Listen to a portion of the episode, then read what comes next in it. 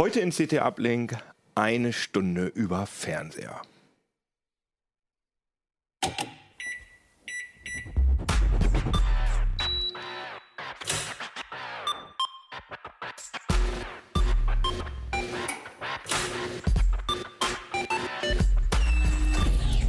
CT Uplink. Jo, herzlich willkommen hier bei CT Uplink. Mein Name ist Jan Kino Jansen und äh, ich habe hier zwei Hefte mitgebracht. Das ist das Heft, was gerade am Kiosk ist, was ihr kaufen sollt, über den optimalen PC 2019. Und das ist das Heft davor. Da steht oben ganz groß Smart TV absichern. Und bei dem Thema haben wir gedacht, da wollen wir ein bisschen länger drüber reden, als immer nur diese Viertelstunde in der multithematischen Uplink-Sendung sondern da reden wir jetzt mal eine ganze Stunde drüber. Und äh, wir haben dazu auch noch gedacht, dass wir nicht nur negative Sachen über die bösen Fernseher erzählen, sondern dass wir auch ein bisschen über den Status quo, was da jetzt der Stand der Technik ist und was da in Zukunft kommen wird, äh, reden werden, Stotter. Genau. Äh, und ich wollte mich auch nochmal bei euch bedanken, dass ihr euch so zahlreich an der Hörer- bzw. Zuschauerumfrage beteiligt habt. Äh, das hat uns ganz ausgezeichnet gefallen, habt ihr ganz nette Sachen zu, über uns gesagt. Und äh, ihr habt uns auch wirklich gut weitergeholfen, so dass wir ein bisschen mehr gef ein Gefühl dafür kriegen, was ihr eigentlich hören und sehen wollt. Und vielen Dank dafür. Genau. So, ich habe natürlich wieder Gäste dabei. Sag doch mal, wer ihr seid. Ulrike Kuhlmann. Genau, und Ulrike redet ein bisschen über die Zukunft und, und die aktuelle Technik bei Fernsehern. Ja, Peter Siering, der redet ein bisschen über, was Funkenfernseher so ins Netzwerk. Das ist gut, das ist gut. Ja, und ich bin Ronald Eikenberg aus dem Sicherheitsressort. Ich äh, rede auch ein bisschen über, was funken die Fernseher ins Netzwerk und äh, wie kann man das unter Umständen sogar unterbinden. Das hört sich sehr gut an. Was denn überhaupt unterbinden? Was ist denn eigentlich überhaupt das Problem? Erzählt das doch mal so Nein. Ja. Was macht denn, warum sind Fernseher denn gefährlich? Warum will man da was machen? Es fing vor ein paar Jahren an. Da kam die Ulrike und hatte gerade ganz viele Smart TVs unten im Labor aufgebaut, um sie ganz regulär zu testen. Also um zu gucken, wie ist die Bildqualität, wie schnell schalten die um, etc. pp. Und da kam dann der Gedanke, ja, was machen die überhaupt, äh, wenn sie Internetzugang haben? Da kam ich dann ins Spiel. Ähm, ich habe mich da dann ins Labor, ich glaube, ein, zwei Wochen oder so eingeschlossen mit einem Kollegen. Das war schlimm. Und äh, ja, wir haben versucht herauszufinden, was die ins Internet schicken und ob darüber hinaus vielleicht sogar Sicherheitslücken in den Geräten klaffen. Und ja, wir wurden leider äh, zahlreich fündig. Also zum einen konnten wir den Datenverkehr analysieren und zum Teil sogar in den verschlüsselten Datenverkehr einklinken. Das mhm. sollte so eigentlich nicht möglich sein. Und ja, wir konnten zuordnen, wann die Geräte was verschicken. Und was ist daran schlimm? Also was, wenn ich jetzt so einen Fernseher zu Hause stehen habe, warum will ich das nicht? Also damals war das ein Riesenaufschrei, weil man so einen Fernseher ja erstmal so als Konsumgerät wahrnimmt. Ne? Man schaltet es ein, man konsumiert Inhalte, man lässt sich berieseln. Das war immer so seit Jahrzehnten und jetzt plötzlich ähm, senden die aber auch zurück. Mhm. Also dieses, genau, dieses Interaktive, ne? dass der Fernseher sich auch zurückmeldet, zum Beispiel beim Sender oder beim Hersteller. Das gab es ja früher nicht. Da hast du den Fernseher angemacht, der hat irgendwas gezeigt und fertig. Ne? Das war ja im Prinzip zum Start auch so der Smart TVs wo die so ein bisschen aktiver wurden. Ne? Mhm. Ja. Naja, aber das ist ja erstmal nicht so, nicht so schlimm, sag ich mal. Wenn ich, wenn ich in meinem Fernseher auf eine Mediathek zugreife, dann ist ja klar, dass die Mediathek dann äh, mitschneidet, aha, ein Gucker mehr, die wissen, also Warum sozusagen. ist das klar? Also den Leuten war das nicht klar. Nicht ich persönlich, sondern sie wissen halt. Nein, aber den Leuten, den Zuschauern war das nicht klar, weil das war eine grundlegende mhm. Änderung des Fernsehens. Als das Empfangsgerät. Fer ja, das mhm. Fernsehen war nur Empfangsgerät. Das mhm. war nicht Rück, das hatte keinen Rückkanal. Mhm, okay. Und ähm, deswegen haben die Leute überhaupt nicht damit gerechnet. Ich kann mich erinnern, da war, da waren doch zunächst auch so kleine Kameras drin. Da sollte man skypen am TV. Mhm. Es gab natürlich einen Aufschrei. Die Leute fühlten sich beobachtet und dadurch wurden sie überhaupt so sensibilisiert. Dann haben die Hersteller die Kameras wieder rausgenommen. Das kam irgendwie nicht gut. Und dann haben wir aber gesagt, naja, aber quatschen tun die trotzdem noch nach draußen. Mhm. Ne? Und das hatte Ronald damals untersucht. Aber ich denke halt immer, dass äh, ein Gerät, was im, im, Internet hängt, ist ja klar, dass da, dass ich da mhm. äh, ähm, ja, ja, einen Eintrag in einer Logdatei auf dem Server generiere, mhm. wenn ich mir da irgendwas angucke. Gefährlich wird es halt, äh, wenn es personalisiert ist. Ja, und das ist ja im Zweifelsfall der Fall. Also wenn, wenn ich die Mediathek benutze, letztlich läuft in dem Fernsehgerät einen Webbrowser, der diese Angebote abruft und der überträgt natürlich Cookies und äh, die, die wissen schon, wann ich wiederkomme. Naja, Die und, wissen im, auch, wer ich bin. Ne? Und, und äh, im Zweifel können, kann man natürlich über die IP-Adresse auflösen, äh, wer du bist, aber ich meine, da die sind ja eigentlich Daten, wo sie so keinen. Zugriff Was? Die IP-Adresse ist nicht so entscheidend, es sind eher die Cookies, die, die entscheidend sind dabei. Ähm, Ronald hat es ja erzählt für, das haben wir früher gemacht, das ist ja fünf Jahre her. Genau. Wir haben ja heute wieder geguckt, wir haben also die aktuellen Geräte angeschaut und haben da nochmal zugeschaut, was tun die im Netz. Haben dieses Mal einen etwas anderen Ansatz gewählt, haben auch quantitativ geguckt, welche Datenmengen gehen da eigentlich rüber. Und da gibt es schon große Unterschiede zwischen den einzelnen Fabrikaten. Und äh, diese Sicherheitsmängel, die, damals, die ihr damals gefunden habt, also dass die mit SSL-Zertifikaten, dass sie nicht überprüft haben, ob die überhaupt irgendwie gültig sind und so, da sind die Fernseher deutlich besser geworden. Ja. Ich denke, es hat noch einen zusätzlichen Aspekt auch. Also ich, ich stelle mit so einem Fernseher in mein Netz zu Hause ein Gerät rein. Und ähm, die, die werden ja sehr oft verkauft. Und wenn, wenn ich heute ein Botnetz bauen muss, dann würde ich im Zweifelsfall so einen Fernseher durchaus für ein attraktives Gerät halten, weil Weil es ist sehr weit verbreitet. ne? Und ähm, deswegen ähm, muss man eben gucken, dass die nicht unbedingt von jeder, jeder Software angefahren werden können. Und ähm, deswegen ist es kritisch zu betrachten, was funken die ins Netz, mit wem reden sie und warum tun sie es überhaupt. Und was kann man denn dagegen tun? Ähm, Ja, einfache Frage. Wir haben äh, alleine, um, um auch herauszufinden, was machen die Geräte, ähm, ähm, einen Rechner dazwischen gestellt und haben also allen Netzwerkverkehr darüber geleitet. Ähm, und eine Möglichkeit, so einen Fernseher im Zaum zu halten, eine relativ einfache ist, zu entscheiden, braucht das Ding zum Beispiel überhaupt Internet oder reicht es, wenn es Dateien auf meinem NAS erreichen kann? Ähm, dann kann man, kann man in einem Router eine Kindersicherung einschalten oder dafür sorgen, dass der Fernseher gar nicht rauskommt. Wenn man die Funktionen doch benutzen will, und ich finde, so ein moderner Fernseher hat ja auch positive Seiten. Klar. Früher hat man so einen Zoo von Geräten gehabt, ähm, die mussten alle eingeschaltet werden, äh, die wollten alle Updates haben. Ähm, Alle Die hatten hatten eine eigene Fernbedienung. Fernbedienung. ja, alle hatten eine. Fernbedienung, man, man muss es an- und ausmachen, man muss auf die Bootzeiten warten. Das ist ja alles irgendwie lästig. So ein Fernseher, den macht man an, der ist sofort da. Ich kann irgendwelche Streamingdienste benutzen. Das ist auch erstmal schön und bequem. Deswegen war mein Ansatz oder wäre mein Ansatz zum Filtern, das wegzuschalten, was ich nicht haben will. Zum Beispiel Werbung. Die, die grad die holen Werbung von, von, von Servern und zeigen die an. Also das ist das, was, was ich ganz unangenehm finde bei Smart TVs. Ich habe viel Geld für die Dinger bezahlt, gehe in das Menü rein von denen und dann wird mir irgendwelche noch irgendwelche Dreckswerbung reingebügelt von denen. Werbung und es werden jede Menge Apps unangenehm. installiert, die, die nicht deinstallierbar sind ähm, und Genau. die auch alle munter losfunken, wenn, wenn man sie ja. versehentlich erwischt. Und Vom ähm, Smartphone, ja. Genau, also wir reden jetzt von der ähm, von dem Smart TV Bildschirm, Genau. den man womöglich, wenn man das nicht benutzt, gar nicht sieht. Aber sobald man diesen Smart TV, diese Smart TV Funktion einmal anschaltet, dann kriegt man so ein Homescreen und da sind dann halt, ja, wie du sagst, Ja, Apps, die- die man nicht haben will oder Werbeanzeigen oder solche Sachen. Die Daten werden natürlich schon in dem Moment übertragen, wo ich den Fernseher ins Internet hänge. Ich brauche gar keinen, keine App aufrufen. Mhm. Also ich muss ja auch schon bei der Installation viel abnicken. Ne? So 48 Bildschirmseiten. Ganz genau. Du musst ja erstmal äh, bis nach unten scrollen, dann sagst du ja. Also eigentlich, wie man es auch am PC kennt oder in, am Smartphone. Ne? Du, du sagst immer ja, ja, mach mal, weil du überhaupt keinen Bock hast, das alles zu lesen. Aber wenn man da mal reinguckt, dann merkt man schon, die wollen eine Menge Freigaben haben. Das ist auch witzig, ich habe hab die Geräte, hab diese Sache mehrfach durchlaufen, was man so gesehen hat. Es gab Geräte, da geht es gar nicht weiter. Wenn man nicht Ja sagt, dann bleibt das genau. Gerät an der Stelle stehen. Dann gibt es Geräte, da kann man sagen, ich will allem nicht zustimmen und kommt trotzdem weiter. Man sieht hinterher im, im Netzwerkverkehr auch keinen Unterschied, interessanterweise. Und ich hatte ein Gerät, das fand ich echt nett, da habe ich gesagt, ich will nicht. Und dann hat es immer mal wieder zwischendurch, wenn man es benutzt hat, gesagt, so trotzig, das geht nicht, hast du abgeschaltet. Was habt ihr denn da genau ähm, gesehen äh, im Netzwerkverkehr? Also habt ihr das Gefühl, dass da wirklich komplette Telemetriedaten drüber gehen? Das heißt, wenn ich lauter, leiser schalte oder den, den Kanal wechsle, oder ähm, was sind das für Daten, die da Es ist total rüberkommen? unterschiedlich. Man muss mal gucken, worauf guckt man. Hat man eine App auf dem Fernsehgerät gestartet? Benutzt man interaktive Angebote der Fernsehsender, also HBB-TV?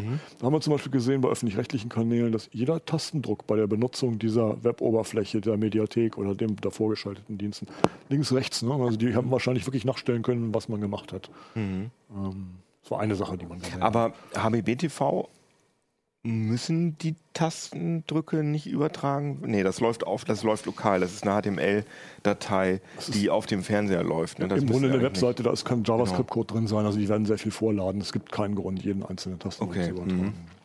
Was ich persönlich problematisch finde, es ist logisch, wenn man darüber nachdenkt, aber natürlich sind es äh, Inhalte, die aus dem Internet nachgeladen werden. Das heißt, wenn ich den Sender einschalte, wird dieser Inhalt geladen und der Sender weiß, ich habe eingeschaltet. Mhm. Zum Teil haben die noch so eine Art Keep Alive-Mechanismus, also die checken, äh, ist der denn noch dabei und äh, okay. verteilen auch Cookies und können dann äh, wieder identifizieren, wenn man wiederkommt. Also über den Umweg HBBTV. Das heißt, ich gehe auf ARD und dann wird äh, die HBBTV-Seite vorgeladen und daher weiß die ARD einer mehr. Genau, Ja. da, das, Okay, das, verstehe. dem muss man sich auch klar sein, dass du schaltest ARD an, du drückst nicht diesen roten Knopf für die HBBTV, Mhm. für die Mediathek oder irgendwas, sondern in dem Moment, wo du es anschaltest, wird es schon mal geladen. Die, die URL, die aufgerufen wird, die wird in dem DVB-Datenstrom, also in dem Fernsehsignal mit übertragen. Nur der Abruf geschieht dann eben über, über den Internetzugang. Das heißt, dass dann sowohl der, der HBBTV-Anbieter, das heißt der Fernsehsender, äh, Daten Genau. von mir hat, als auch natürlich der Fernsehersteller. Weil da, vielleicht nicht in dem Moment, aber es werden ja auch Sachen an den Fernsehersteller geschickt, oder? Ja, wobei das, also Das ich nicht. man, man sieht, das ist recht kurios, teilweise in den Abrufen für HBB-TV-Angebote auch Namen von Herstellern einkodiert. Also gibt- TV-Herstellern? Von TV-Herstellern, ja. Okay. Und man sieht auch irgendwie HBB-TV-Abrufe, die, die nicht offenbar von dem Benutzerverhalten getriggert sind, sondern die, die immer wieder sporadisch passieren, auch, auch für Kanäle, die nicht aktiv sind. Also es ist halt auch ein großes, tiefes Fass, in das man da reinsieht, wo man nur ganz, ganz, ganz wenige Bruchstücke wirklich erkennen kann. Ne? Also anhand zum Beispiel von Namensanfragen. Und darauf kann man Rückschlüsse ziehen, was da wohl passiert. Aber in die Pakete kann man meist nicht reinsehen, weil alles schön verschlüsselt ist. Und man die Verschlüsselung nicht mehr aufbrechen kann. Und könnt ihr da irgendwie Herstellernamen nennen, äh, die da irgendwie besonders negativ oder besonders positiv aufgefallen sind? Oder ist das alles ungefähr die gleiche? Also, was wir veröffentlicht haben in dem Artikel ist, ist nun letztlich die Anzahl der DNS-Anfragen, die so ein Fernseher gemacht hat, in so einem abgegrenzten Bereich, nämlich von ich, ich gehe in den Firmware-Reset und warte, bis das erste Fernsehbild äh, kommt, also mit Kanalsuche und Grundkonfiguration. Und da gibt es schon Faktor 5 oder sogar noch mehr in der Menge der DNS-Anfragen, die gemacht werden. Und dann Der letztlich die Anzahl der Pakete, die da, die da rausgegangen sind. Was sicherlich noch erwähnenswert ist, dass bei HBBTV halt auch der Tracking-Cookies zum Einsatz kommen, also sowas wie Google. Und die können dann natürlich auch senderübergreifend äh, das für den Fernsehkonsum tracken. Und äh, wenn man gleichzeitig beispielsweise mit dem Android-Phone oder mit dem PC äh, im WLAN ist, hat man natürlich auch die gleiche externe IP. Also sie hätten die Daten, um das alles zusammenzuführen. Und also noch mehr über, um noch mehr über einzelne Personen herauszufinden. Und ich denke so, dass der Fernsehkonsum kann durchaus auch viel über eine Person aussagen. Also, Da geht es dann ja um Privacy. Das ist ja nicht die Security, sondern das ist ja die Privacy. Ich will nicht beobachtet werden. Ich möchte nicht, dass alle das wissen. Und da hatten ja einige Fernseher die Möglichkeit, dass man das ein bisschen konfigurieren konnte. Ne? Also ähm, bei Panasonic kann ich zum Beispiel für jeden einzelnen Sender sagen, ob HBBTV beim Umschalten auf den Sender gestartet wird oder erst mit dem roten Button gestartet wird oder gar nicht gestartet wird. Das ist natürlich schön. Ne? Und Da kann ich sagen, äh, da gehe ich sowieso niemals auf die HBBTV-Seiten. Die sollen das auch gar nicht, die will ich auch gar nicht starten.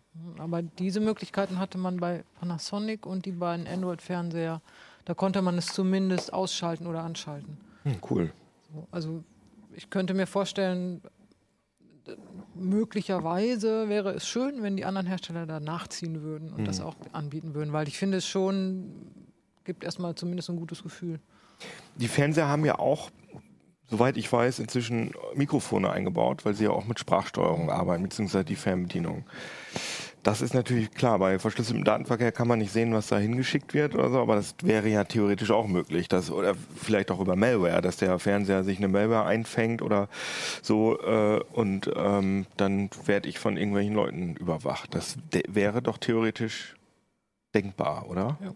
Oder ist das sehr an den Haaren herbeigezogen? Also es gab Angriffe, die allerdings mehr im Labor stattgefunden haben, wo Leute demonstriert haben, dass sie so ein Gerät attackieren können erfolgreich und auch die Kamera anzapfen können. Und äh, ja, das Sahnehäubchen war, dass sie es geschafft haben, dass die LED nicht angeht. Also Mm, Webcam, oh Gott. auch im Fernseher hat ja so eine kleine LED und die konnten das Gerät ähm, im augenscheinlich ausgeschalteten Zustand. Also das Display war auch aus, Mhm. halt als, als äh, Kamera, also die konnten die Kamera anzapfen, ohne dass man es halt sehen konnte. Die Kameras sind ja glücklicherweise Sind jetzt fast äh, gar nicht fast mehr drin. Aber ausgestorben. ein Ne? Mikrofon ist ja tatsächlich drin, da gilt ja das Gleiche. Ne? Also ich kann ja auch eine eine Wohnung abhören sozusagen. Naja, ein Mikrofon kann man halt schlechter abkleben. Eine Kamera kannst du, kannst du Ja. Irgendwas Und du drauf. kriegst es auch weniger mit. Mhm. Die, normalerweise ist es so, dass die Sprachsteuerung darüber läuft, dass man auf der Fernbedienung ein Mikrofonsignal drückt Mhm. äh, und dann kannst du erst sprechen so. Ne? Also eben, weil das Mikrofon nicht ständig mitlauschen soll. Hm, ja, klar. Kein Aber- Schalter, sondern es ist ein Taster, es ist Software. Die Genau. sollte man genauso umgehen Ja, können wie natürlich, das genau, rote das Lämpchen meine an der das Kamera. meine ich, Ja. Also normalerweise sollte es so sein, ich drücke auf diesen Taster und dann geht Mhm. das Mikrofon erst an, aber klar. Aber ähm, die Rede ist ja auch in eurem Artikel zum Beispiel äh, von, von dem Pi-Hole, von, Mhm. dieser, von diesem Raspberry Pi zum DNS-Filter, der sozusagen das Ganze erstmal zum äh, hauptsächlich äh, dafür sorgt, dass keine Anzeigen mehr äh, oder keine Werbung mehr gez- hochgezogen wird. Hilft denn der auch gegen solche Attacken theoretisch? Nee, ne? Nicht wirklich. Also es ist ja ein Blacklisting, was stattfindet. Das heißt, man hat eine Liste von, von, von äh, Servern, deren Namen der Pi-Hole falsch beantwortet, mutwillig falsch beantwortet, damit der Kontakt nicht hergestellt werden kann. Wir haben einige Fernseher auch dabei erwischt, wie sie dann mit anderen DNS-Servern geredet haben. Ähm, also nicht den lokalen verwendet haben, der ihnen bei Konfiguration mitgeteilt wurde, sondern einfach mit einem anderen weitergearbeitet haben. Weil sie gecheckt haben, dass da nicht das kommt, Genau. was sie. Mhm, okay. Also man kann nur was wegfiltern, aber nichts sagen. Also ideal wäre eine Whitelist, wo man sagt, mit diesen Diensten darfst du reden. Ähm, weiß ich nicht, mit dem Update-Server des Herstellers ja, aber mit dem Anzeigenserver des Herstellers nein. Aber die Hersteller ver verraten natürlich nicht, mit wem sie da so reden. Ähm, Ja, klar. Und das wird dann ja halt auch schwierig, wenn du irgendwie Netflix oder so benutzen willst, weil du ja nicht auch, ich, soweit ich, man kann ja nicht einfach sagen, nur noch Netflix erlauben, weil Netflix auch, äh, keine Ahnung, irgendwelche Amazon AWS Server verwendet, um irgendwelche Videos auszuspielen. Das ist, glaube ich, nicht so einfach. Das ist so so das Problem, wenn man sich den Netzwerktraffic anguckt, dann sieht man ganz oft Amazon und Google und die ganzen Großen und dann stellt sich letztlich raus, das sind nur Cloud-Angebote, die die Hersteller dort benutzt haben und gar nicht, gar nicht Server, die Amazon selber, also die, die, die Amazon als Dienstleister betreibt. Und dann ist natürlich die Konsequenz daraus wäre natürlich, ja, okay, es gibt ein Risiko und ist alles doof. Deswegen schalte ich jetzt einfach mal die Smart-Funktion ab. Bloß äh, ich muss sagen, ich benutze gar keinen. Also ich habe zu Hause überhaupt kein normales Fernsehen mehr, sondern ich benutze Netflix und äh, keine Ahnung, wie sie alle heißen. Amazon Prime Video und so weiter. Und mal eine Blu-ray. Ähm, das heißt, ich, ich könnte das gar nicht abstellen in meinem Fernseher. Oder ich könnte natürlich irgendwie ein, ähm, weiß ich nicht, so ein, wie heißen die Teile nochmal? Amazon äh, Prime Video Stick, Fire TV, Fire TV Stick. hm. oder ein Apple TV oder ein Chromecast. Aber die, das sind natürlich auch Geräte im Netz. Das heißt, theoretisch sind die ja genauso blöd wie die Fernseher. Also ich würde jetzt natürlich, keine Ahnung, so Firmen, die da schon länger sich mit diesem Internet auseinandersetzen, wie Google oder so, dass die womöglich ein bisschen besser abgesichert sind als jetzt irgendwie ein Fernsehersteller, der das noch nicht so lange macht. Aber theoretisch ist doch das Risiko bei so einem Prime, bei so einem Fire TV Stick ähnlich hoch, oder? Oder, oder sehe ich das jetzt falsch? Ich, grundsätzlich ist das richtig, technisch ist das richtig. Ich, ich denke, dass es so von der, von der, von der, von der Interessenlage der, der Unternehmen ein bisschen anders ist. Ähm, Apple möchte Inhalte verkaufen, die möchten an, dem, an diesem Geschäft verdienen. Ähm, die Daten der Kunden f- m, vielleicht nicht unbedingt verkaufen. Also da ist, ist, das, ist, sind diese Gerätschaften auch nur die, die, die, der Zubringer sozusagen zu den Angeboten. Ah, das ist Deswegen- jetzt dein, deine, so, ne, da, da gibt es natürlich auch viele andere äh, Ansichten. Wir wissen das alle nicht, wer jetzt äh, womit Geld verdient und wer, wer Daten verkauft. Ne? Aber klar, würde ich aus dem Gefühl heraus auch so, so sehen. Aber Letztlich ist ja die Frage, wie man mehr vertraut, dem Hersteller des Fernsehers oder Amazon. Genau. Amazon hat ohnehin ja schon Riesendatenschätze von einem. Da kommt es dann auch nicht mehr drauf an. Ja, man kann ja, man kann ja sagen, wir, in so einem Kollegenumfeld, ne, es gibt Leute, die sagen, ich traue dann dem einen Anbieter. Und Ja, der ja. kriegt halt meine Daten, Genau. aber eben nicht sieben oder nicht. Ne? Und das ist, finde ich so, also bei den Fernsehern ist es halt wirklich so, da sind unendlich viele Apps drauf von Anbietern, mit denen ich echt nichts zu tun haben möchte. Und äh, denen möchte ich auch nicht einen Bit schenken. Und äh, Aber das wäre jetzt meine Frage. Nutzt ihr das? Also privat findet ihr das wichtig, diese Smart TV-Funktion? Weil du hast gerade gesagt, da sind etliche Apps drauf. Ich, ja, also ich benutze drei oder vier, ja. Und das reicht mir. Den Rest möchte ich eigentlich wegschmeißen können. Ja, das genau. kann ich aber als Kunde nicht. Und der Verdacht ist so ein bisschen so ähnlich wie bei den vorinstallierten Windows-PCs, wo ja auch jede Menge Software drauf ist, die ich mühevoll deinstallieren muss, dass da irgendwie ein paar Dollar hin und her gehen zwischen Herstellern und, und Ja, ja, Anbietern auf jeden und so. Fall, ja, ist womöglich auch erst ein bestimmter Preis zu erreichen von so einem Smart TV. Naja, wenn du jetzt, sagen wir mal, so ein, so ein, äh, so ein Netflix-Mitbewerber bist und äh, du willst wachsen, dann versuchst du natürlich auf diese äh, Smart TV-Homescreens Natürlich, ja. drauf zu kommen und äh, dann zahlst du natürlich Samsung, LG und Konsorten Das auch ein bisschen Trinkgeld. Sieht man ja auch, dass einige Apps immer ganz vorne liegen Hm, und genau. die kann man auch nicht verschieben. Also man, normalerweise kann man diese Oberflächen sich selbst organisieren. Das, was man viel nutzt, holt man nach vorne und so, aber einige sind fix. Ne, die bleiben da.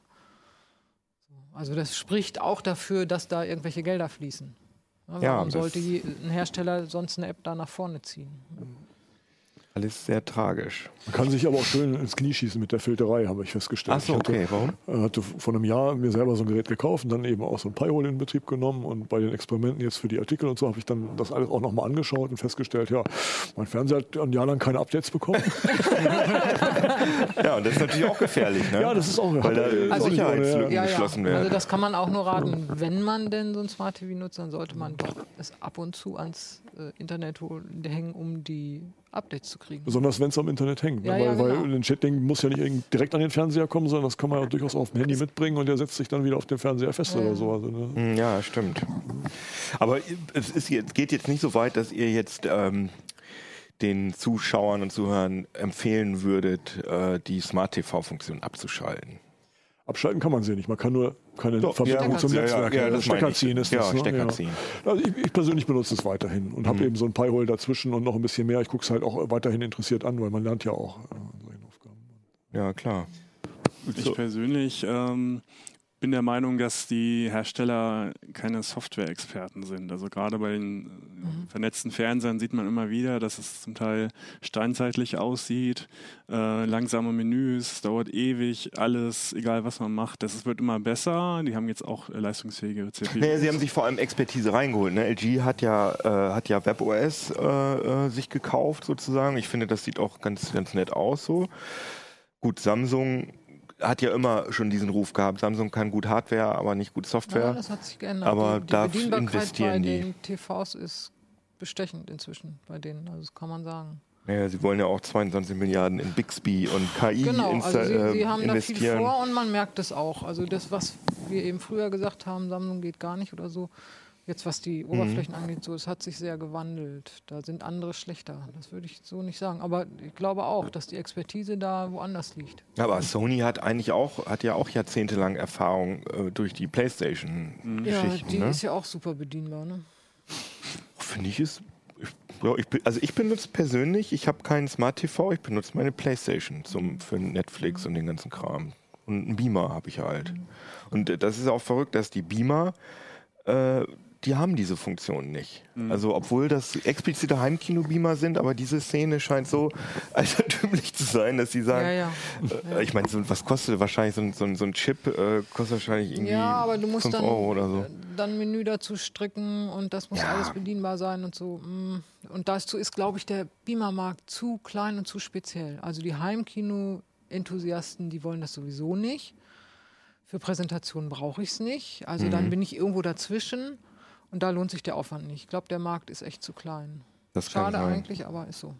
Also so ein Beamer kannst du dann halt nur irgendwie mit, eben mit einem Fire TV Stick oder so aufpimpen. Aber jetzt haben wir auch ein bisschen über die, oder haben wir schon die ganze Zeit über die Gefahren gesprochen. Ähm, wir können jetzt auch mal sagen, warum eigentlich Fernseher, ja, eigentlich so ein bisschen so eine Renaissance will ich nicht sagen, aber früher hat man ja gedacht, wenn die Leute aufhören, lineares Fernsehen zu gucken, Genau. dann ist der Fernseher auch out, aber das stimmt ja gar nicht, sondern die Leute gerade durch den, den Netflix-Hype und so weiter, haben die Leute ja gemerkt, okay, das könnten wir auf dem Handy gucken, aber es ist natürlich viel geiler auf so einem Ja, ja, da gibt es 65 ja auch Zoll Fernseher. Untersuchungen, dass die so Kids irgendwie, die fangen an und gucken das alles nur auf dem Handy Genau. und nach einer Zeit merken sie, ist irgendwie, geiler, doch, ne? ist irgendwie doch geiler zu Hause auf dem Fernseher. Und dann Ja. Nehmen sie wieder den Fernseher. Und das ist ja das, worauf die Fernsehersteller auch setzen. Die sagen, hey, und dann machen wir doch die App da rein, dann ist das alles bequemer und so. Ne? Also Daher kommt es ja. Ja, ja, das, das Gefühl Ja, habe ich auch. Obwohl also- die, die, die Verkaufszahlen, habe ich gerade noch mal geguckt, sind ja jetzt in diesem Jahr ein bisschen gesunken. Insgesamt rückläufig natürlich. Der Markt ist natürlich auch schon ganz schön gesättigt, würde ich nicht sagen, aber ist gut bedient sozusagen. Ne? Die Leute haben schon Fernseher gekauft. Die Kaufzyklen werden zwar kürzer, aber jedes Jahr kauft man sich nun doch noch keinen. Das heißt, die stehen dann immer noch so vier, fünf Jahre rum. Und dazwischen müsste der Fernsehersteller ja ein ganz tolles neues Gerät, was so viel besser ist als das andere, alte, bieten, damit die Leute neues kaufen. Und das funktioniert nicht jedes Jahr. Also so schnell ist die technische Entwicklung nicht. Ne? Wir hatten das davon, als, als es digital wurde und dann hatten wir es nochmal auf 4K.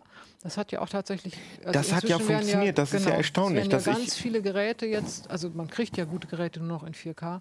Aber verrückt, oder? Dass die Leute da so drauf eingestiegen sind, weil Ja, man 4K weil die- sieht. Man muss man schon genau hingucken. Naja, doch, ich finde, wenn du jetzt zum Beispiel, also bei den Streamingdiensten, wenn du einen guten Fernseher hast und du guckst es dann in 4K, ist schon cool. Ne? Also und dann kommt ja auch HDR Ja, ja, noch klar. dazu. So. Das Und wenn du in dieser ein. Kombi hast, wenn du HDR willst, musst du eigentlich einen 4K-Fernseher kaufen und ne, das, das Zusammenspiel. So, aber jetzt, was kommt jetzt? Ja, Jetzt wird es 8K. schwierig. Ja, 8K, genau. Also, Ja, jetzt macht man keine Updates mehr für die, für die Apps da drin und dann muss man halt einen neuen Fernseher ja, kaufen. da, Das- so interessiert sind die Leute an den Apps nicht. Das Ja, da kann man nicht. zur Not den Zuspieler noch dran stecken. Genau, Genau, Ja, das ja reicht nicht. Also das ja. reicht nicht, um nochmal einen Fernseher zu verkaufen. Ich, ich muss dann, also ich kann mein altes Gerät natürlich schlechter machen, ne, indem ich die Apps nicht mehr aktualisiere, aber dann sagen die Leute, dann kaufe ich mir einen Fire TV Stick. Geht Mhm. ja auch. Samsung hatte ja mal versucht, oder machen sie es immer noch bei ihren Top-Geräten, dass man äh, nur die, Die Box raus. die Box, also die Smart TV-Box austauschen kann. Ich glaub, das die macht aber am Ende keinen Mensch. 300 Euro oder so gekostet. Ja, aber ich glaube, das macht ja. am Ende echt fast keiner, außer du musst es. Weil pff, so, so viel neue Funktionen gibt es in der neuen Box dann auch nicht, dass man jetzt irgendwie sagt, die brauche ich unbedingt. Aber ich meine, die Bildqualität ist ja wirklich, äh, die ist ja, sagen wir mal, ja, als die, die Flach-TVs angefangen haben bis, weiß ich nicht, 2008 oder so, 2010, ja nicht viel, also ist viel besser geworden, aber dann hatten wir eine gewisse Stagnation, sag ich mal, Also als die LCD-Technik war ausentwickelt und dann kam 4K und jetzt kommt OLED und OLED ist natürlich schon, Also 4K Ein und OLED waren gleichzeitig, OLED war Ja. ein bisschen früher, aber ja so sehr teuer und dadurch so ein bisschen außen vor. Mhm. Ja, das, also, da- das sagt man ja auch, das zeigen auch die Zahlen in dem höherpreisigen Segment kaufen die Leute OLEDs. Also so ungefähr, wenn ich jetzt schon so viel Geld ausgebe, dann will ich auch so was ganz Neues. Ne? Das ist eben so was ganz Neues. Das funktioniert. Ähm, und so man, das heißt irgendwie so 10% gehen an die OLEDs, aber das sind eben auch 10% die höherprei der höherpreisigen Geräte. Das heißt, die Margen sind da viel höher. Hm. Für die Hersteller sind OLEDs jetzt interessant. Und äh, wo fängt das preislich an mit den OLED? Ach, man kriegt heute schon für einen Tausender kriegst schon OLED. Nicht der aktuellsten Generation und nicht das allertollste Ding, aber ähm, in 55 Zoll, wenn du so ein bisschen auf Angebote guckst, Hm. kriegst du ein OLED. Aber die gibt es nur, Die also es gibt keine kleinen OLEDs, Nein, sondern die sind immer so ab. 55, 65, 75. Okay. Und ähm, wenn ich das richtig in Erinnerung habe, machen inzwischen alle Hersteller haben irgendwie zumindest ein, zwei Fast OLED, alle? außer Samsung. Außer Samsung, Die machen QLED. QLED, genau. Was ein LCD ist mit einem besonderen Backlight, aber mehr nicht. Also es ist ein LCD. Neulich mal gesehen äh, im Saturn. Ja. Das sah schon auch gut aus, der QLED. Ja, die sind sehr farbstark. Mhm. Ne? Und Samsung hat ja auch gelernt, was so die Bildabstimmung angeht. Das klappt deutlich besser. Mhm. Sie sind immer noch blickwinkelabhängig. Ah, okay. Also da ist halt ein LCD und äh, ist eben auch ein VA. Also von daher hm, VA ist die, die Panel-Technik. Technik da, genau. ne? Also sind eben blickwinkelabhängig. Das unterscheidet sie doll von den äh, OLEDs. Und dann noch der Schwarzwert. Also dass du halt ein, bei OLED ist schwarz-schwarz fertig. mhm. Ne? So. Aber Peter hat ja noch an, äh, angemerkt, dass wir auch mal über diese OLED-Probleme auch noch mal Genau, reden könnten. natürlich. Jetzt kann man sagen, der Vorteil und der Nachteil oder die Vorteile und Nachteile. Beide Techniken haben Vor- und Nachteile. Bei einem OLED habe ich ein super Schwarz, damit auch ein super Kontrast. Ich, und ich habe es blickwinkelunabhängig. Jetzt könnte man auch sagen, und das Panel ist besonders dünn und so, aber ich meine, also ob das jetzt irgendwie 2 mm oder 5 ist, ist glaube ich auch nicht so der. Sieht halt schick aus. Und die Leute können sagen, ja, guck mal, mein neuer Fernseher ist ein OLED. Ja, das zieht natürlich mehr als ist ein LCD. Hm, ah, okay. Das OLED der Mercedes, der Ganz genau. Fernseher. Okay. mhm. So, das sind ja äh, die Vorteile. Ich kann ein bisschen damit prahlen und ich habe einen super Kontrast und es ist blickwinkelunabhängig. Ähm, der Nachteil ist, oder die Nachteile, es ist nicht so hell. Wenn ich immer ganz im Hellen gucke, dann brauche ich kein OLED, weil die maximale Helligkeit ist begrenzt und dann brauche ich eigentlich ein helles Dann wird der LCD. Kontrast auch flau, ne? Weil dann, Dann der sieht man gar nicht mehr ja, richtig, es dass ist das genau, Schwarz so das toll ist. Ja. Genau, von dem satten Schwarz habe ich im Hellen wenig. Also wenn ich immer im Hellen gucke, dann brauche ich kein OLED. Für die Nachmittagsgucker, die können sich besser ein LCD kaufen. Und die Einbrennproblematik, die ist systembedingt. Die haben die Hersteller mehr oder weniger im Griff. Wer jetzt immer die gleiche Sendung guckt, wir hatten ja da kürzlich Vorsicht Kunde dazu, Das war irgendwie Morgenmagazin. Morgenmagazin, Oder so, ne? Das Logo. Sat, genau, das Sonnenlogo vom Frühstücksfernsehen, ich glaube Sat 1 oder so war das, weiß Mhm. ich nicht genau. Ähm, das ist irgendwie besonders ungünstig. Das war dann wirklich zu sehen. Also es war dann auch, es hat sich eingebrannt. Ne? Mhm. Die, die Schicht leuchtet dann etwas weniger stark und hast da so einen Schatten. Mhm. Und das sahst du dann auch auf halbwegs neutralen Hintergründen. Jetzt, dazu brauchte man keinen grauen Hintergrund. Du hast zum Beispiel eine Aufnahme am Strand. Du siehst halt viel Strand. Strand ist relativ gleichmäßig. Dann war da die Sonne in dem Strand. Ja, passt ja auch, Sonne, Strand. Ja, genau, passt ja auch. Will man aber vielleicht nicht so sehen. Ja, gut. Und statische Bilder kann man natürlich auch nicht anzeigen. Also was man bei LCDs ja heute macht, Samsung hat das ja perfektioniert mit The Frame, ähm, eine Bilderrahmenfunktion. Mhm. Ich hänge den Fernseher an die Wand und nehme den nicht als schwarzes Loch wahr, sondern ich mache da ein Bild drauf als Bilderrahmen. Der ist dann, das Bild ist dann gedimmt, hat vielleicht so 60 Candela oder so und dann sieht das halt aus. Aber in Zeiten von Global Warming, da jetzt so aus ästhetischen Gründen da. Naja, Aber es, die verbrauchen die, die, nicht der so viel. Energieverbrauch ne? ja, ist dann sehr gering, weil die Helligkeit ja auch sehr Mhm. gering ist. Also da, da kannst du besser die Birne im, im Treppenhaus ausmachen, als Wo ist der Energieverbrauch? Der liegt dann da, also unter 20 Watt. Das ist jetzt, weil Ah. das ist ein statisches Bild und das ist nicht besonders hell, da, da passiert nicht viel. Also ne, ne, Ah, ist schon ganz cool. kann man ja. machen, finde ich. Ja. Kann man aber mit dem OLED nicht machen, weil das würde sich sofort einbrennen. Das heißt, äh, auch wenn LG das anbietet, so, ein, so eine Bilderrahmenfunktion, da wechselt das Bild alle 10 Sekunden. Das ist ja kein Bilderrahmen. Das ist, ja Das ist zu schnell, ja, meinst viel du? zu schnell. Mhm. Kann man vergessen. Okay, naja gut, aber was, sie, was die OLED-Hersteller ja machen, ist auch, dass sie so Genau, die haben alle möglichen. Maßnahmen, Pixel Shift und Dim und was weiß ich nicht. Und dann gibt es diese so Scheibenwischerfunktion, Cleaning, dass genau. sozusagen alle Pixel aus, gleichmäßig ausgebrannt ja, werden. Ja, oder ähm, man könnte sagen, entweder sie werden ausgebrannt oder sie werden nachgesteuert. Das, was dunkler ist, Mhm. wird dann wieder heller und so. Also gibt verschiedene Maßnahmen, aber am Ende bleibt es dabei. Man kann sie nicht für statische Inhalte nehmen. Das heißt, wer immer das Gleiche guckt, der braucht kein OLED. aber dieses Einbrennen ist de facto Alterung. das ist Also eine Alterung, ja. ist, äh, Genau. das bedeutet also, dass die Helligkeit jedes OLED-Pixels immer, wenn er an ist, permanent altert, ja. altert. Also und, wie eine, natürlich andere Lichter altern ja auch, ne, nur nicht so schnell. und wir haben ja bei, aber wir haben ja mit Handys äh, schon viel rumexperimentiert und konnten das so Mhm. da ist es richtig wenig, noch nicht aber der messen. Ja, ja. Kollege Eigenberg hat Ach, sehr wohl Handys mit äh, Schatten. Ich bin da OLED-Fan und, und Geschädigter zugleich. Also ich habe immer geguckt, dass alles OLED ist.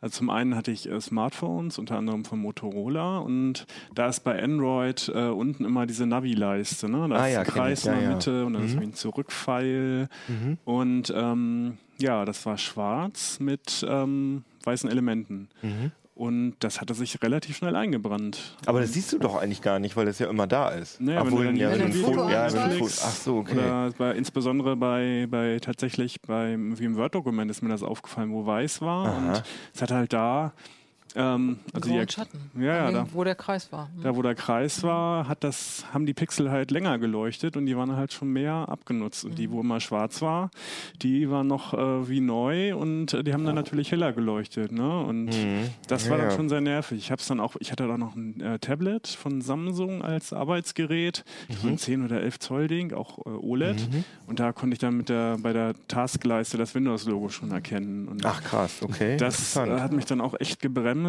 als die jetzt, die OLED-Fernseher sind ja jetzt inzwischen bezahlbar und eigentlich will ich ja auch OLED wegen der guten Schwarzwerte. Aber ähm, ich finde, das ungünstig, wenn ähm, die Technik das Nutzungsverhalten in irgendeiner Ja, ja, Form auf jeden Ja, Fall, ja. genau. Dass du, dass du ein schlechtes Gefühl hast, dass du sozusagen, oh, das Bild ist so irgendwie, ah nee, den Film gucke ich nicht, der spielt im Schnee. das wird zu so gefährlich. ist es natürlich. Das ja. ist jetzt sehr extrem und zum Beispiel, ich habe schon ganz lange OLED-Handys und habe das noch nie gehabt. So, also ist, ist, die Erfahrungen sind da sehr unterschiedlich, aber also Fakt ist, es gibt es das Einbrennen. Die Hersteller machen was dagegen und man kann nur raten, guck keine, mach keine Standbilder drauf und man muss auch diese, dieses Cleaning, also dieses, Mhm. Äh, diese Funktion darf man nicht abstellen. Die sollte man auch machen. Mhm. Ne, das ist Merken sich die Geräte dann quasi, wo welche Farben angezeigt waren, um dann Also die, das wieder Oh, gute Frage. das, Ja. ist, das weiß ich nicht, wie tief, das verraten einem die Hersteller natürlich nicht. Ich habe schon auf Messen ganz früher haben sie gezeigt, dass sie quasi auf Pixelebene so kleine Sensoren drin hatten. Aber Mhm. sie können, was ich weiß, ist, sie haben Controller, mit denen schreiben sie mit, welches Pixel wie lange geleuchtet hat. Und anhand dieser Daten können sie natürlich sagen, dieses Pixel wird wahrscheinlich jetzt so langsam schwächer leuchten, deswegen steuern wir danach.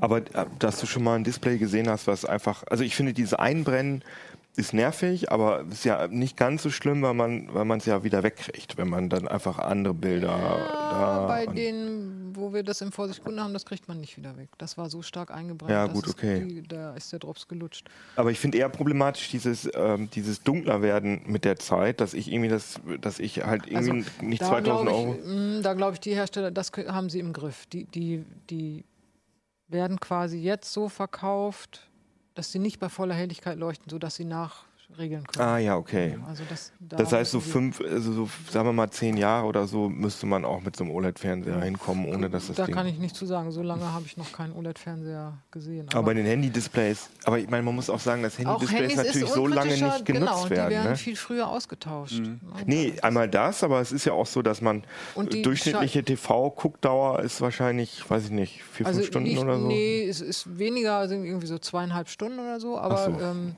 Wo hatte ich das mal trotzdem, äh, das ist ja eine mittlere. Also bei uns ist er wirklich nur kurz an und andere gucken aber den ganzen Tag und das Mittel davon. Aber eben diese, wo der Fernseher den ganzen Tag läuft, Ja, ja.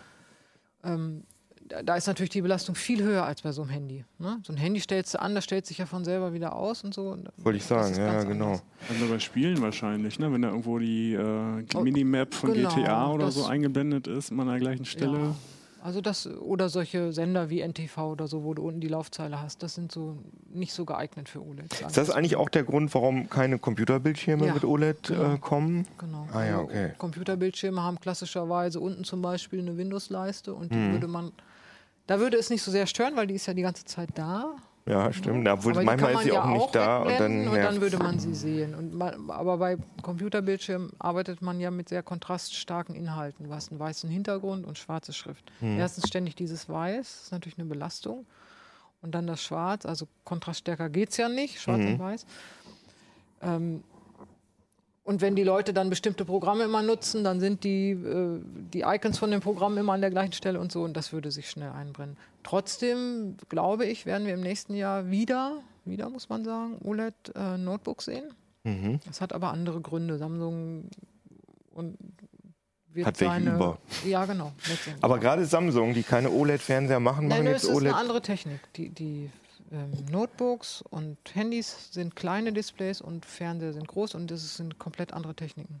Bei den AMOLED großen, versus- ja, bei den großen Fernsehern hast du quasi eine Leuchtschicht und Mhm. arbeitest mit Farbfiltern. Und bei den, also eine, eine gleichmäßige Leuchtschicht, ein Mhm. weißes Licht sozusagen. Und bei den äh, kleineren Bildschirmen machst du wirklich rote, grüne und blaue Pixel mit organischem Material. Deswegen Ah, ja.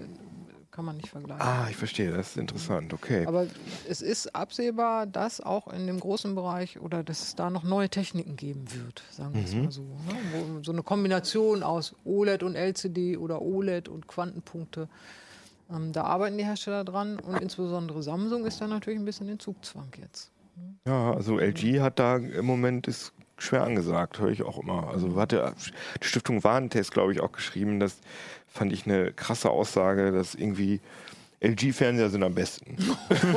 so, ich übertreibe jetzt ein ja, bisschen, aber ne? das- aber äh, so in dem, das war also das ist sehr es ja eigentlich klar. gar nicht. Es sind ja zwei verschiedene Firmen. Es gibt ja einmal LG Displays und einmal LG Electronics. Mhm. Die Fernseher kommen von G LG Electronics und alle Panels in allen OLED-Fernsehern kommt von LG Ach, Displays. krass. Und deswegen ist da LG Displays, steht da jetzt erstmal ganz gut da. Hm, ja, okay. Aber apropos, ähm, wenn wir jetzt mal so ein bisschen in die Zukunft schauen, Mhm. du sagtest gerade schon, es gibt da neue Techniken und so, Mhm. aber gibt es da so Großtrends, die sich abzeichnen? Jetzt vor der CES, die ja jetzt im Jahr ist, ja, stattfindet und also die Ich ja. glaube, das Thema OLED wird uns da ein bisschen beschäftigen. Also wie gesagt, neue, kleinere Geräte mit OLED, glaube ich. Naja. Und auch im Fernseherbereich. Also im letzten Jahr hatte ja Samsung mal angefangen mit den Mikro-LEDs, was eigentlich Nano-LEDs sein sollten. Mhm. Waren sie aber nicht, die waren ja viel zu groß. Deswegen musste der Fernseher ja auch so groß sein.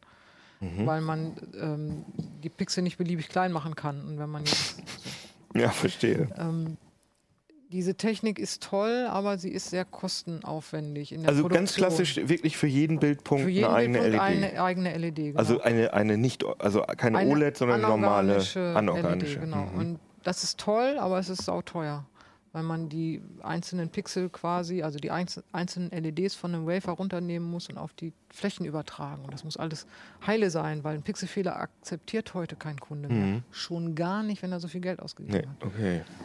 Ähm, Und du meinst, sowas könnte das- man sehen können auf der, auf der Also nee, und das hat ja L Samsung letztes Jahr gezeigt, diese Ah ja, okay. Dings. Haben Und sie gezeigt, ich hab ich glaube, nicht dass das war jetzt so, ja, wir können das, aber einmal. Also Mhm. ich glaube nicht, dass da dieses Jahr sehr viel nachkommen wird. Schon was kleinere äh, LEDs angeht fürs Backlight. Also dass ich, was ich ja jetzt auch schon habe, ich habe Direct LED Backlight hinter den LCDs und wo, wo ich dann zonenweise dimmen kann, sodass ich so ein bisschen dieses OLED-Zeug nachmache. Ne? Dass ich sage, dieser Bereich ist schwarz, ah, da schalte ich doch mal die LEDs aus. Und je kleiner diese Bereiche sind, in denen man die LEDs ausschalten kann, umso feiner kann ich ja dann auch regeln. Und da passiert ein bisschen was. Witzigerweise aber mehr im Handybereich und im vielleicht noch Monitorbereich und bei VR-Displays. Ähm, Weil ich, je kleiner das Display ist, umso eher kann ich die LEDs direkt auf dem Wafer nehmen, muss die nicht übertragen. Hm, okay. Ähm, Und mit, wenn ich die LED ausschalte an der Stelle, dann ist natürlich toll. Dann bin ich ja ähnlich wie beim OLED dabei. Ne? Also da wird man ein bisschen was sehen, quasi dieses feinere LED-Backlight. Ne? Ah das ja, ist so, okay. wird so ein Thema sein. Und dann, was OLEDs angeht, eben im TV-Bereich, da wird es sicherlich auch nochmal einen Schritt geben. Also ich weiß nicht, 8K meiner Ansicht nach. Ja, wollte ich gerade fragen. 8K hat doch die japanische, der japanische öffentlich-rechtliche Genau. Rundfunk hat Die jetzt. wollen äh, das, die die haben jetzt schon äh, 2001 Odyssee im Weltall, haben sie jetzt schon mit 8K gescannt und ich glaube, das haben sie jetzt, das strahlen sie auch schon aus, wenn ich Mhm. Okay, das in so einem okay. Testbetrieb, wenn ich das richtig verstanden Ja, habe. gibt ja noch nicht so viele 8K-Fernseher. Samsung Habt ihr noch gar ja- keinen? Samsung hatte jetzt eins vorgestellt und auf der IFA ja und LG. Mit vier HDMI-Eingängen oder wie ja, kriegt man da genau. das Bild es, rein? Es gibt ja noch den, es gibt ja, ist ja noch nicht finalisiert, Mhm. ne, der neue Standard. Aber ist 8K ein Bestandteil von HDMI 2.0 schon? Nee, 2.1. Ach, 2.1, Und deswegen, okay. und es gibt noch keine Hardware dafür Mhm. und deswegen gibt es auch noch keine Fernseher, die 8K wirklich entgegennehmen können, außer über vier HDMI-Eingänge. Stattdessen nimmt man jetzt 4K und rechnet es hoch.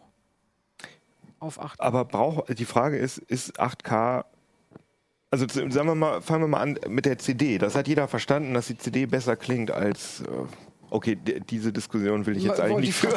Nehmen wir mal die besser als DVD. die Kassette. Nehmen wir mal die DVD. besser als die Nehmen wir mal die. DVD. Die Äh, DVD und die Blu-ray, das ist ja schon ein Unterschied. Zum, ja, oder, ja, genau. Oder auch DVD äh, versus äh, VHS-Kassette. Ähm, aber ähm, es wurde ja dann versucht, mit der Super Audio CD eine höher auflösende CD auf den Hat Markt zu bringen. Das so hat nicht funktioniert. funktioniert. Und mein Gefühl ist, dass 8K das gleiche ist. Dass Mhm. 8, das, also ich muss sagen, dass ich, okay, 4K sehe ich noch ein bisschen ein, aber ich finde, ich habe viel über Kinotechnik gemacht. Es gibt immer noch viele Kinos, die keine, kein 4K haben. Und äh, das ist halt Kino, das ist eigentlich so das Beste. Äh, Ne, da, wo man es am ehesten braucht, ne? weil da die Pixel ja erstmal größer produziert Ja, genau. werden, ja. Und äh, ich meine, das sieht trotzdem toll aus im Vergleich zu irgendwelchen schlimmen Mhm. Analogkopien. Okay, aber da, das sehe ich irgendwie noch ein, 4K, okay. ist ja auch interessant, dass das äh, auch viele Kameras überhaupt Ja. nicht, also sie nehmen das theoretisch auf, aber du kannst es nicht richtig gut differenzieren, aber egal. Aber 8K, ich meine, ist ja 8K ist ja viermal so viel wie 4K nochmal. 16 mal so viel wie Full HD. Ja, Genau. ähm, ich bin auch noch nicht davon überzeugt. Ich, ich scheue mich so ein bisschen zu sagen, 8K kommt nicht, weil das haben wir ja bei 4K zunächst auch gedacht. Braucht kein Mensch und heute ist es Standard. Man muss sehr nah, sehr nah an den Fernseher ranrücken, um einen Unterschied zu sehen ähm, zu 4K. Ne, da, das weiß ich gar nicht, in welchen Wohnzimmern das sein soll. Ne, also entweder ich muss sehr nah dran rücken, ich sitze also einen Meter entfernt. Das finde ich ganz schön krass. Mhm. Und das ist dann kein 40 Zöller, sondern wir reden dann über 65 Zoll. Oder ich kaufe mir einen 100 Zoll Fernseher, dann darf ich 1,50 Meter wegrücken, um einen Unterschied. Ja, Also auch das, wie, wie, wie praxisgerecht ist das? ich, ich glaube auch, dass 4K, ähm, ich glaube, das war einfach gutes Marketing und das versteht irgendwie jeder. 4K Mhm. ist besser als 1K, so. Es steht eine 4 statt eine 1 davor. ähm, aber äh, die Leute gucken ja auch gar Ja. keinen 4K-Content. Vielleicht- Es gibt ja super wenig, also Nein, ändert es gibt, sich. Es gibt 4K-Content, das kann man jetzt nicht sagen. Es hat sich schon viel Ja, getan. das stimmt, das also stimmt. insbesondere was gestreamt werden Ja. kann, da gibt es eine ganze Menge. Und das ist ja auch der einzige Weg, in dem ich überhaupt im Augenblick 8K auf Mhm. den Bildschirm kriegen könnte, weil eben dieser HDMI noch nicht da ist. Mhm. Also die Fernseher nutzen nicht 4 HDMI, sondern über HDMI kannst du nur 4K zuspielen. 8K kannst du nur streamen. Mhm. Intern, weil sie halt ihre interne H265. Genau. Und Mhm. bei diesem 8K, also es gibt ja noch einen anderen Aspekt für eine höhere Auflösung. Das ist, dass das Bild plastischer aussieht. Mhm. Wenn ich dann diese Pixel wirklich fein ansteuern kann, also diese 32 Millionen Pixel, dann könnte es so ein bisschen so wie so ein 3D-Effekt. Also ich sehe das wirklich plastisch. Ja, das ist bei das- 4K ja auch schon, das, das muss ich auch Genau. sagen, das sieht also es irgendwie ist nicht nur cool die aus. Pixelgröße, sondern es ist auch die Anmutung. Die könnte sich mit 8K ändern. Ich habe jetzt, als ich mir den 8K-Fernseher neulich ein bisschen näher angeguckt habe, noch nicht so den großen Unterschied gesehen. Ach, wir hatten hier so ein Display hier, nee, ne? nee, nee, ich habe mir das da vor Ort angucken können. Wo hatten wir nicht mal so einen, so einen 8K Monitor? Ach ja, ja, genau. Das war auch schon sehr verrückt. Seid ihr da heiß drauf auf 8K? Ich warte jetzt ein paar Jahre, bis ich einen neuen Fernseher brauche. Aber 4K hast du schon. Ja, ich glaube schon. Ja, ich weiß es gar nicht so genau. Ich habe da gar nicht so drauf geachtet, sondern ich habe irgendwie einen Schnapp gemacht damals. Und, ähm, Ja. Und du? Bist Ich du? lasse das so auf mich zukommen. Also wenn ich jetzt einen Fernseher kaufen würde, würde ich mir natürlich einen 4K-Fernseher kaufen. Äh, aber möglicherweise steht 8K ja dann auch schon schnell äh, in den Startlöchern. Ne? Also wenn das dann, die Technik entwickelt sich ja so rapide weiter. Möglicherweise werden die ganzen Produktionsanlagen einfach irgendwann mal umgestellt und es ist überhaupt kein Preisunterschied mehr. Und möglicherweise ist in fünf Jahren dann genauso wie jetzt jeder irgendwie 4K hat, dann Genau. jeder mit 8K. Das ist das, Aber ist das inzwischen so, dass alle Fernseher jetzt, äh, alle nicht, Also, oder? Doch, es, man kriegt eigentlich fast keine Full-HD-Fernseher mehr. Du kriegst sie noch in 32 Zoll. Interessant. Also habe ich mir und lange ganz, den Markt nicht angeguckt. ganz wenige noch in 40 Zoll. Da musst du aber schon gucken. Ähm, wenn du normal einen Fernseher kaufst, dann bist du bei 4K. Also ich hatte äh, hat kürzlich mal versucht, so ein paar Full HD noch und das war ganz schwierig. Interessant. Da gibt es nicht mehr viel. Aber also was wäre, ist dein, also mein, meine Prognose, sage ich jetzt einfach mal, weil ich da kein Fan von bin, von, diesem, von dieser Gigantomie. Ich glaube nicht, dass sich 8, also das 8K wird Nischending werden. Ich glaube, dass Ich glaube nicht, dass das eintritt, was du sagst, dass dann irgendwann alles 8K ist, weil das ist einfach zu viel Daten, die da hin und her geschaufelt werden müssen, ohne dass man irgendwie einen Effekt davon hat. Aber Philipp bin ich auch schon konservativer alter Mann, der ja. das Also- alles ablehnt. bin ich, ich bin nicht sicher, was mit 8K passiert. Wenn die Japaner das pushen und wenn die anderen das weiter verfolgen, die Hersteller, kann es sein. Aber ich glaube, erstmal kommen andere Techniken, weil ich Mhm. glaube, dass man die, die Kunden jetzt mit 8K nicht so abholen kann. Nee. Die fahren da nicht so drauf ab. Jetzt sagen sie, weil wie noch mehr Auflösung, naja, wir kaufen erstmal 4K. Also Ja. so diese Haltung. Deswegen glaube ich, wenn die Hersteller, die müssen ja, um, ne, wenn sie innerhalb dieser Zyklen noch mehr Geräte verkaufen wollen, dann müssen sie ja was Neues bieten. Und ich glaube, dass 8K da nicht der richtige Hebel ist. Ich glaube, dass zunächst andere Technik kommen. Also OLED wird in irgendeiner Form verstärkt kommen. Da sollen ja auch neue Fabriken gebaut werden, dann geht der Preis runter. Vielleicht werden die OLEDs auch noch mal ein bisschen anders. Keine Ahnung. Also mein Traum ist ja immer noch dieses aufrollbare Ding. Hm. Ähm, also ich glaube, dass dieser Schritt, diese neuen Techniken oder neue, die, die irgendwie anders aussehen, wo es nicht auf die Größe ankommt, also nicht auf diese Zahl ankommt. Ja, ja, klar. Ich glaube, dass das eher greift. Aber wenn man so einen aktuellen OLED-Fernseher sieht, einen hochwertigen, dann denkt man, was, und mit HDR, was soll denn da jetzt noch besser werden an der? Bildqualität? Ja, sagen wir mal, er wäre zum Beispiel flexibel oder, Ja, das stimmt, das ist cool. oder er hat kein Einbrennen mehr. Stell dir mal vor.